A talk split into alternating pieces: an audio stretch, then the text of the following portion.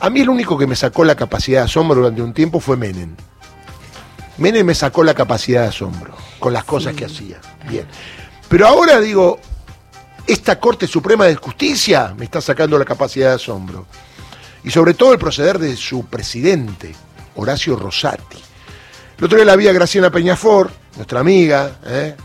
querible eh, y además muy inteligente, que tuvo que hacer una queja pública porque le pasó algo que, claro, es un tema técnico, jurídico, pero lo bueno que ella lo explica tan bien que le queda claro a la gente. Vos presentás un escrito, no les guste o no les guste, te lo tienen que poner en, el lugar donde tiene que estar. Bueno, ella presentó un escrito o el tema consejo en la magistratura, porque Luis Juez presentó un recurso y que eso está también en los diálogos del lago escondido, donde alguien le dice, che, ¿por qué no presentan un recurso ante la Corte en vez de... Y bueno, eso hizo Luis Juez. ¿Pero cómo? De la Corte le dijeron que presente un recurso ante la Corte para el resuelva Horacio Rosati. Graciana Peñafor, querida amiga, directora de Asuntos Jurídicos y apoderada del Senado, ¿cómo estás? Un abrazo grande. Un abrazo, Darío, ¿cómo estás? Buenos días. Bueno, tuviste que patear el avispero para que te dieran bola, ¿correcto o no? Viste, viste que el que no llora no mama.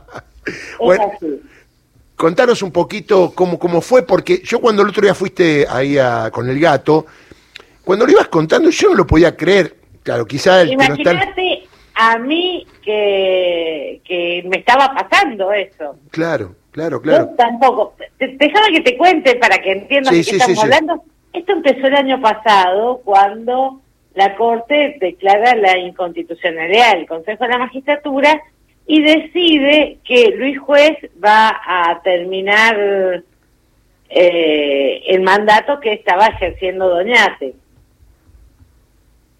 Cuando se vence ese mandato, Luis Juez se presenta ante el Poder Judicial para pedir que lo nombren a él, aunque su bloque no tiene la mayoría requerida para integrar el Consejo. Bueno, nosotros cuando contestamos el traslado, el informe del artículo 8, porque Luis Juez había presentado un amparo, adelantamos que en el caso vamos a recusar a Rosati en el entendimiento que como presidente del Consejo no puede ser juez que intervenga en la conformación del Consejo, porque está claro que tiene un interés en la causa. Este, lo adelantamos, planteamos, explicamos que queremos que citen a los que se ven afectados por el fallo de, que pretende el juez, es decir, al bloque Unidad Ciudadana y a Martín Doñate.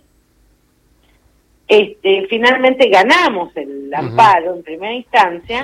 ¿Y qué es lo que hace Luis Juez con Schiavoni? Se dan por persaltum a la corte.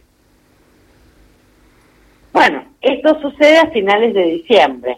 El 30 de diciembre, ya con feria judicial, aparecen los chats filtrados de Robles con D'Alessandro. Correcto. ¿Sobre qué tema hablaban? Entre otras cosas. Sobre el Consejo de la Magistratura. Mm. Y dentro de las cosas que, que Robles le dice a D'Alessandro es que aconseje ir directo a la Corte. Recordemos que Robles es el brazo derecho, el asesor, el hombre que está al lado de Horacio Rosati, presidente de la Corte. Exactamente. Bueno, como ya estábamos en feria, entonces dijimos, bueno, esto hay que plantearlo nuevamente porque doblemente Rosati no puede intervenir en este caso. Bueno, ¿qué pasó? El primero de febrero, día, primer día hábil después de la feria, yo me presento en representación del Senado para recusar a Rosati. Eh, explicando esto, que no puede intervenir porque tiene un interés en el resultado de la causa, simplemente y poniendo, por si le faltaran elementos, la sospecha que tenemos. Dos cosas, claro. Desde el Senado de la Nación respecto a que el juez podría tener viciada su imparcialidad a raíz de los dichos de su asesor. Bueno, lo presento el primero de febrero, que era miércoles, el jueves no lo suben, el viernes no lo suben. Para, explicarle a la gente qué es no lo suben, qué tienen que hacer con un escrito. El escrito presentado ante la Corte se tiene que dar a publicidad a través de su publicación en el expediente digital. Correcto. Y es un expediente al que accedes por Internet. Entonces así la ciudadanía y los abogados podemos controlar qué está sucediendo en cada expediente, qué presentaciones hay, etcétera. Es una manera de hacer público los hechos para O sea, lo escondieron, diríamos, lo querían esconder. Totalmente.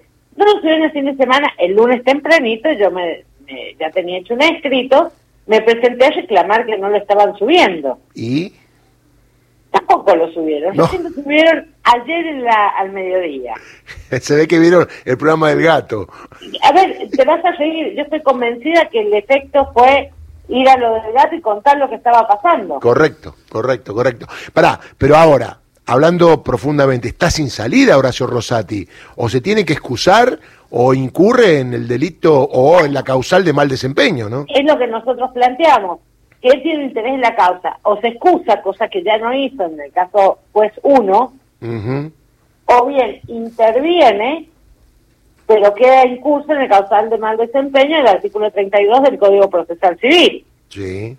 Este, y yo creo que por eso no lo querían dar a publicidad, porque si Rosati se excusa, se compromete la mayoría de la Corte para obtener una sentencia. Claro, por la mayoría decís vos. Exactamente.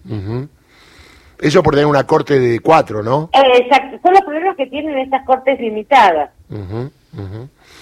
Bueno, está claro. ¿Y ahora cómo sigue esto? Eh, ¿Hay alguna respuesta después de que llegó el escrito? No, no tenemos ninguna respuesta, no menos cierto es que recién hay de acuerdo mañana. Ah, perfecto. Así que vamos a ver qué responden y estamos atentos al resultado de esta causa, en el claro entendimiento que Rosati no puede eh, intervenir en esta causa porque como no te olvides que él se autodesignó presidente del Consejo. Está claro que tiene un interés en el resultado de esta causa y cómo se conforman las mayorías en el Consejo de la Magistratura.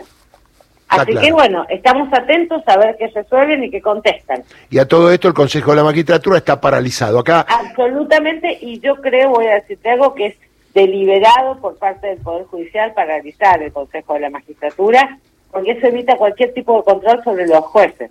Tal cual. Gustavo. Graciana, ¿cómo va? Buen día. Eh, mientras te escucho, eh, fui a aquel amicus curiae ley de medios, eh, donde sacaste a bailar a, la corte, y, la verdad es que no solamente la movilización popular, aquello del 2 por 1 no solamente el hecho de hablar y decir algunas cosas en un programa de televisión para que los tipos retrocedan, sino cuando el asunto es público, y aquel día fue muy público, lo vimos todos, los tipos no pudieron. Eh, Ahí hay dos elementos que son claves, la presión popular y el hecho de estar en vidriera, en el centro de la escena. Generalmente se guardan en su palacio, pero cuando tenemos la posibilidad de verlos, hay algo en ellos que genera que, bueno, se corren un poquito del rol que tienen como custodios del poder real y operan de otra forma. Después viene el apriete por haber hecho lo que hicieron. Me acuerdo un apriete en el programa de la Nata en Radio Mitre a Lorenzetti y Lorenzetti se guardó en el garage para siempre. Pero ¿Qué nos falta con relación a eso? Porque cuando los tipos están en el centro de la escena, en vidriera, de manera muy, muy fuerte, también retroceden.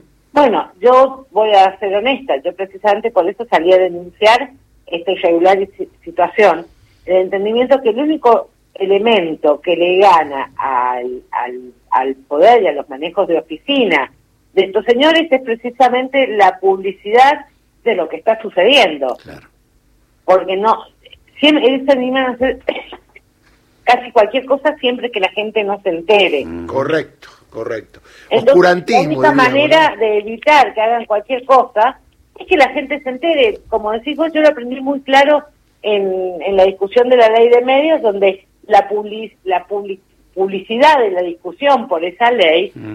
hizo imposible que tergiversaran los argumentos. Claro, tal cual. Este, esa es la importancia manifiesta de la opinión pública como control de los funcionarios, inclusive los, los funcionarios judiciales. Sí, y te cierro esto, Graciana, con que no les gustó para nada la marcha del primero F y creo que mandaron mensajes a sus partidos políticos de pertenencia como diciendo, che, ¿Qué hacemos con la marcha? Y el otro lado decimos, mira, no podemos hacer nada. Están muy preocupados eh, con el tema de la gente en la calle, tienen miedo que esto vaya creciendo. Y yo también, que fui hombre del Poder Judicial, trabajé durante 10 años, yo sé que lo que más les preocupa ver al pueblo movilizado... Yo me acuerdo claramente mi primera experiencia con este Poder Judicial y sobre todo con la Corte, ¿te acordás del corralito? Correcto, sí, sí. Yo me acuerdo las presiones y las manifestaciones que, que hubo y cómo fue donde aparecieron las vallas alrededor del edificio de la Corte. Tal cual, tal cual. Y qué feo esas vallas, ¿no? Qué feo. yo me acuerdo. Qué feo que no se hayan ido, ¿eh? No, no, no, no. Porque además te cuento, yo eh, trabajé la década del 80 en tribunales y me acuerdo que los jueces, Petrac y Belucho, salían hasta de casi por la puerta principal caminando la gente les hablaba. hacía eso. Tal cual. Y, no pasaba nada, ahora están vallados, no se los ve, salen con los autos cerrados, y lo feo que así viven, ¿no? Porque me da la impresión que no están al tanto de la realidad. Esto uno piensa que no están al tanto de la realidad, están solamente para operar, y esto es muy peligroso porque dejan de lado a lo que tienen que dar el servicio, porque vos ayer lo decía, lo decimos siempre, que más allá de la persecución, el tema de meterse en política, también el ciudadano común algún día va a tener una cuestión legal. Nadie se salva de tener una cuestión legal. y así el sistema no funciona, ¿no? Viste la mentira que nos han hecho creer que los temas del Poder Judicial no le importan a la ciudadanía. Tal cual. Yo me canso de explicar, voy a reiterar, ya me has escuchado, decir que todos en nuestra vida vamos a pasar por la decisión del Poder Judicial, sea que tengas un accidente de trabajo, que te despidan, que tengas un juicio sucesorio. Es decir, el ciudadano común se va a enfrentar a esta institución que se llama Poder Judicial en algún momento de su vida y debería tener un interés superlativo en que esta institución funcione bien, porque va a decir sobre su propiedad, sobre su libertad, sobre sus derechos, sobre su patrimonio. Entonces, me parece que es una mentira que nos tratas de instalar que este tema no le importa a la ciudadanía. Yo te voy a decir algo, cuando haces temas de violencia de género, te das cuenta hasta qué punto le importa a la ciudadanía que el Poder Judicial atienda estas situaciones. Entonces, creo que es parte de una mentira que por comodidad muchos prefieren creerse, o creo que es un tema solo de la política. No, no es un tema de la política, es un tema de cómo defendemos y amparamos nuestros derechos. Sí, bueno, eh, con el caso que tuvimos ahora, la condena perpetua de cinco rugby por esa agresión terrible y, la muerte de, Fernando, te das cuenta que a la gente le interesan los temas. Es que se los esconden y cuando se los esconden los medios, claro, la gente no se entera. Totalmente. Y yo sentí, sinceramente, que esto era un ocultamiento de una recusación fundada. que lo decían para poder resolverse y tener que hacerse cargo de la manifiesta incompatibilidad que tienen y además el problema que tienen para conformar las mayorías. Está muy bien. Graciana, te vimos muy bien el otro día, ¿eh? Estás muy bien. Así que bueno, te mando un abrazo grande y siempre te seguimos. Dale, dale. Cuídense mucho, un abrazo. Graciana Peñafor, abogada, directora de Asuntos Jurídicos y apoderada del Senado. Muy interesante lo que dice. Y ella también dijo, y yo también lo voy a reiterar el otro día, le preguntaron si tenía esperanza. Mire, los abogados tenemos total esperanza.